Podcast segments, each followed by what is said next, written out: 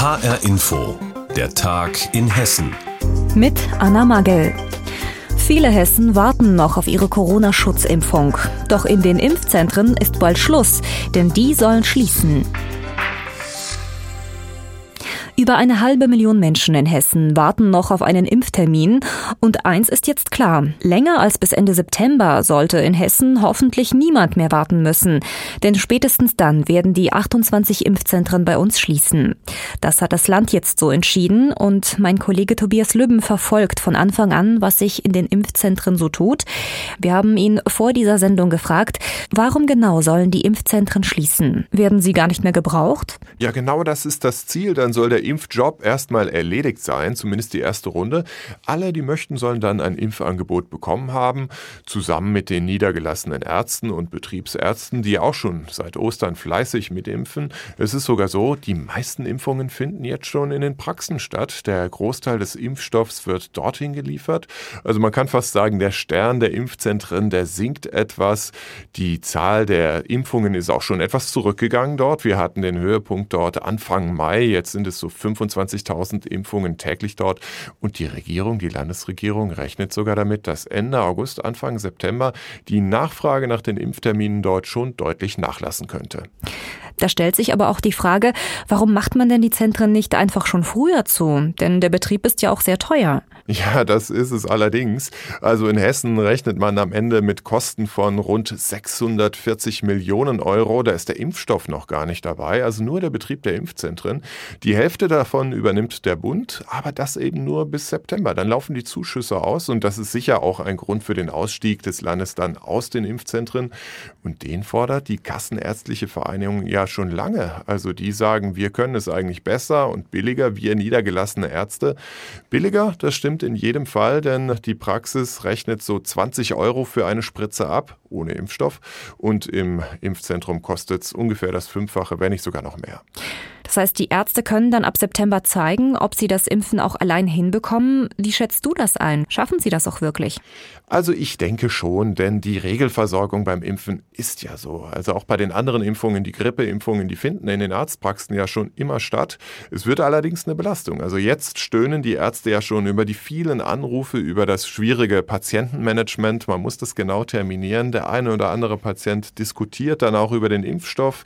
Das kommt natürlich dann auch noch hinzu. Und die kalte Jahreszeit, die steht ja dann im September schon wieder vor der Tür. Denken wir jetzt mal dahin. Jetzt kommt natürlich erstmal der Sommer, aber dann wird es wieder kalt. Dann kommt vielleicht, ich will es nicht beschreien, wieder irgendeine Virusvariante. Die Grippe steht vor der Tür und dann braucht man eine dritte Impfung zur Auffrischung. Könnte sein. Auch die Grippeimpfung wird dann empfohlen. Und das ist für die Praxen dann schon eine ganze Menge Arbeit und Vielleicht wird dann sogar der ein oder andere das Impfzentrum sogar vermissen.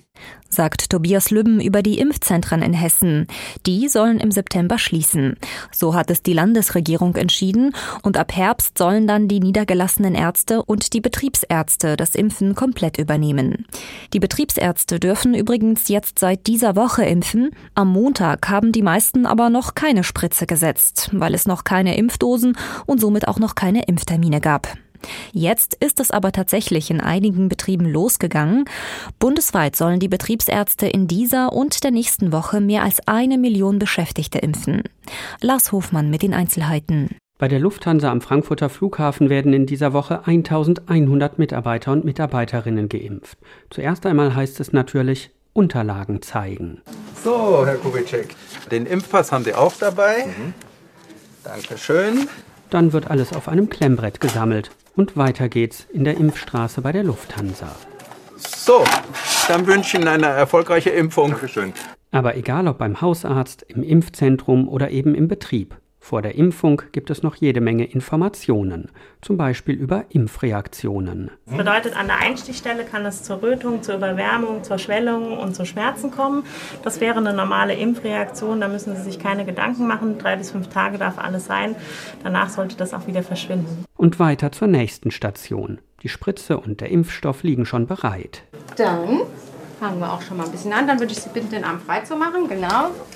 Ganz locker hängen lassen. Ganz locker, ganz locker. Das war's. Lothar Zell ist Betriebsarzt bei der Lufthansa. Impfen zum Beispiel gegen Grippe gehört für ihn zum Alltag. Jetzt, zum Start der Corona-Impfungen, war er aber trotzdem etwas nervös. Die ursprüngliche Anspannung, die heute Morgen, heute früh noch bestand, hat sich etwas gelöst. Und die Freude, dass es losgeht, ist riesig groß. Zuerst bekommen die Beschäftigten die Möglichkeit, sich impfen zu lassen, die fliegen oder die zum Beispiel an Schaltern Kontakt zu Kunden haben. Da Geimpfte aber nach der Impfung eventuell ein oder zwei Tage nicht arbeiten können, müsse genau geschaut werden, wer wann geimpft wird, sagt Lothar Zell. Das verteilt sich auf verschiedene Bereiche, so dass also nicht eine Ausschließlichkeit auf einen Bereich gegeben ist und damit eben eine gesamte Abteilung am Folgetag eventuell in größerer Prozentzahl nicht zur Arbeit kommen kann. Ähnlich sieht es bei der Deutschen Bank aus. Auch hier wird jetzt geimpft. 260 Impfdosen für die Firmenzentrale in Frankfurt in der ersten Woche. Betriebsarzt Michael Drees ist sich bewusst darüber, dass dann nicht alle Wünsche erfüllt werden können. Die Nachfrage ist natürlich viel, viel größer. Wir könnten viel mehr machen. Aber es sind zwei kritische Ressourcen. Einmal der Impfstoff und natürlich auch das medizinische Fachpersonal.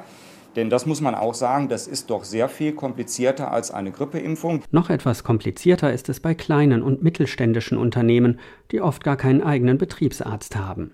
Der Medical Airport Service aus Mörfelden-Walldorf betreut mit rund 60 Ärzten und Ärztinnen Unternehmen, aber auch Einrichtungen des Landes Hessen.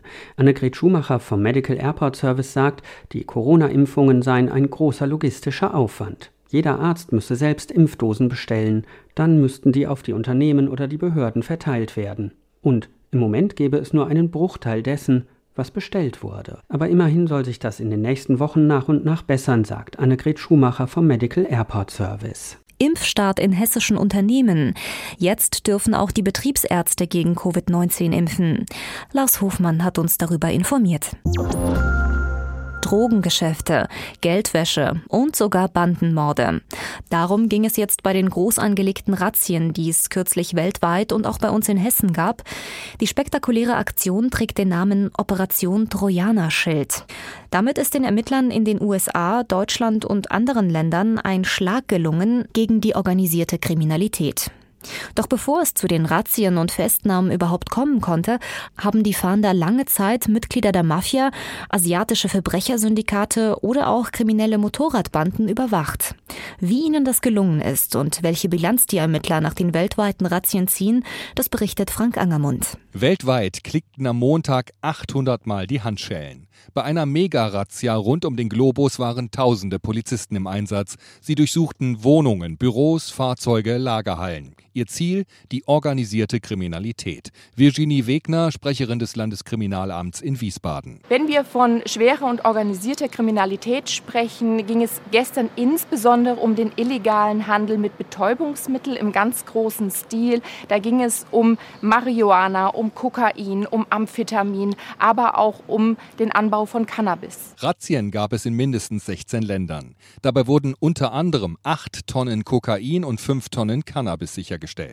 Der Schwerpunkt in Deutschland lag in Hessen. 1500 Polizisten durchsuchten 150 Objekte. Es gab mehr als 70 Festnahmen. Die Ermittler konnten unter anderem die Mitglieder zweier Banden aus dem Rhein-Main-Gebiet und dem Main-Kinzig-Kreis festnehmen. Oberstaatsanwalt Benjamin Krause von der Zentralstelle zur Bekämpfung der Internetkriminalität aus Frankfurt. Hier in Hessen konnten in diesen Ermittlungsverfahren mehrere Kilogramm Betäubungsmittel sichergestellt werden, 30 hochwertige Fahrzeuge beschlagnahmt werden, auch Bargeld in Höhe von über 250.000 Euro sowie eine ganze Reihe entsprechender IT-Geräte, die jetzt ausgewertet werden müssen. Ermittler des FBIs aus den USA hatten es geschafft, verschlüsselte Internetnachrichten von Kriminellen zu dekodieren und mitzulesen.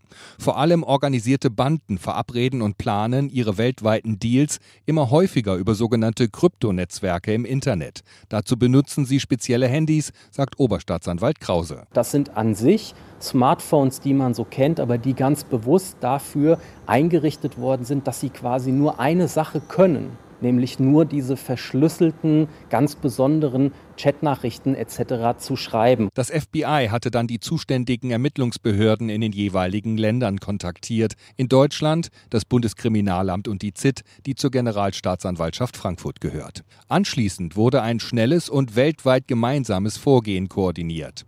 Für Oberstaatsanwalt Benjamin Krause ein einmaliger Vorgang und ein großer Schlag gegen die organisierte Kriminalität. Die immer stärker versucht, mittels verschlüsselter Internetkommunikation Taten zu planen, in dem Bewusstsein, dass diese Kommunikation eben nicht durch Strafverfolgungsbehörden wahrgenommen und beispielsweise überwacht werden kann. Und genau dieses Ermittlungsverfahren hier ist ein Signal auch dahingehend, dass es diese rechtsfreien Räume in dieser Kommunikation eben nicht gibt. Die Ermittlungen laufen weltweit weiter. Die Ermittler gehen davon aus, dass sie weitere Verdächtige festnehmen werden. Teilzeit studieren und gleichzeitig arbeiten, um die Kinder kümmern oder Angehörige pflegen. Das soll in Zukunft möglich und ganz normal sein. Dafür will Wissenschaftsministerin Dorn das hessische Hochschulgesetz weiterentwickeln. Jetzt hat sie einen Entwurf dazu vorgelegt und darüber haben wir vor dieser Sendung mit unserem landespolitischen Korrespondenten Andreas Meyer-Feist gesprochen. Wir haben ihn gefragt, Andreas, wem genau soll denn das neue Hochschulgesetz zugutekommen? Ja, eigentlich alle, die erst mal nicht dran denken zu studieren, nicht nur ältere, sondern eben auch ganz junge, die vor enormen Herausforderungen heute stehen, zum Beispiel, weil sie schon eine Ausbildung gemacht haben, einen Job haben, alle möglichen Verpflichtungen vielleicht auch glauben, dass kein Platz mehr für sie ist in unserer Hochleistungsgesellschaft nach dem Prinzip je jünger, je schneller, je besser. Und das alles soll etwas zurückgedrängt werden in den Köpfen, auch weil in Zukunft jeder gebraucht wird, kein kluger Kopf verloren gehen soll, sagt Wissenschaftsministerin Dorn von den Grünen. Und da soll eben auch die Lockerung der Regelstudienzeit passieren. Teilzeitstudiengänge sollen entwickelt werden, möglichst überall. Kein Studiengang soll von vornherein da ausgeschlossen werden. Und jeder soll eben nach seinem Tempo studieren. Und dann soll es auch noch spezielle Angebote geben für Leute, die zum Beispiel Meisterin sind oder Meister. Also ich denke zum Beispiel Beispiel Elektroinstallation und dann will man doch Ingenieurin werden oder Ingenieur oder vielleicht auch Philosoph, warum nicht? Dann kann man ein Weiterbildungsstudium machen und zwar einfacher als das bisher geht. Offiziell geht's ja, man hat einen Meister, das gilt wie Abitur, man kann dann gleich loslegen, aber es gibt eben auch viele Hürden, weil vieles nicht so genau passt und das alles soll passend gemacht werden. Wie schnell können denn diese Ideen umgesetzt werden und welche Probleme könnte es dabei geben? Kritische Punkte gibt's natürlich die einen Universitäten sagen, wir wollen uns viele Selbstständigkeiten nicht nehmen lassen und die anderen sagen, super, noch mehr Selbstständigkeit. Also da fängt's an, aber es gibt wohl eine breite parlamentarische Übereinstimmung in einem Punkt, dass es eben wichtig ist, verschiedene Lebensläufe der Studierenden stärker in den Fokus zu nehmen. Aber natürlich gibt's dann auch Zweifel, zum Beispiel in der Linksfraktion, auch bei den Sozialdemokraten, ob sich dadurch überhaupt an der oft harten Realität von Studierenden etwas verbessern lässt, wenn man neben Studium, Familie auch noch arbeiten muss, wenn man keine Wohnung findet, wenn man sich von befristetem Vertrag zu befristeten Vertrag hangeln muss, dann nutzt das natürlich nichts. Und da fangen die Probleme erst an. Und ich bin gespannt, welche Lösungen man in den nächsten Monaten dafür findet sagt Andreas Meyer-Feist über die Reform des hessischen Hochschulgesetzes. Dadurch soll es leichter werden, das Studium mit Beruf und Familie zu vereinbaren. Und das war der Tag in Hessen mit Anna Magel. Die Sendung gibt es auch als Podcast auf hrinforadio.de.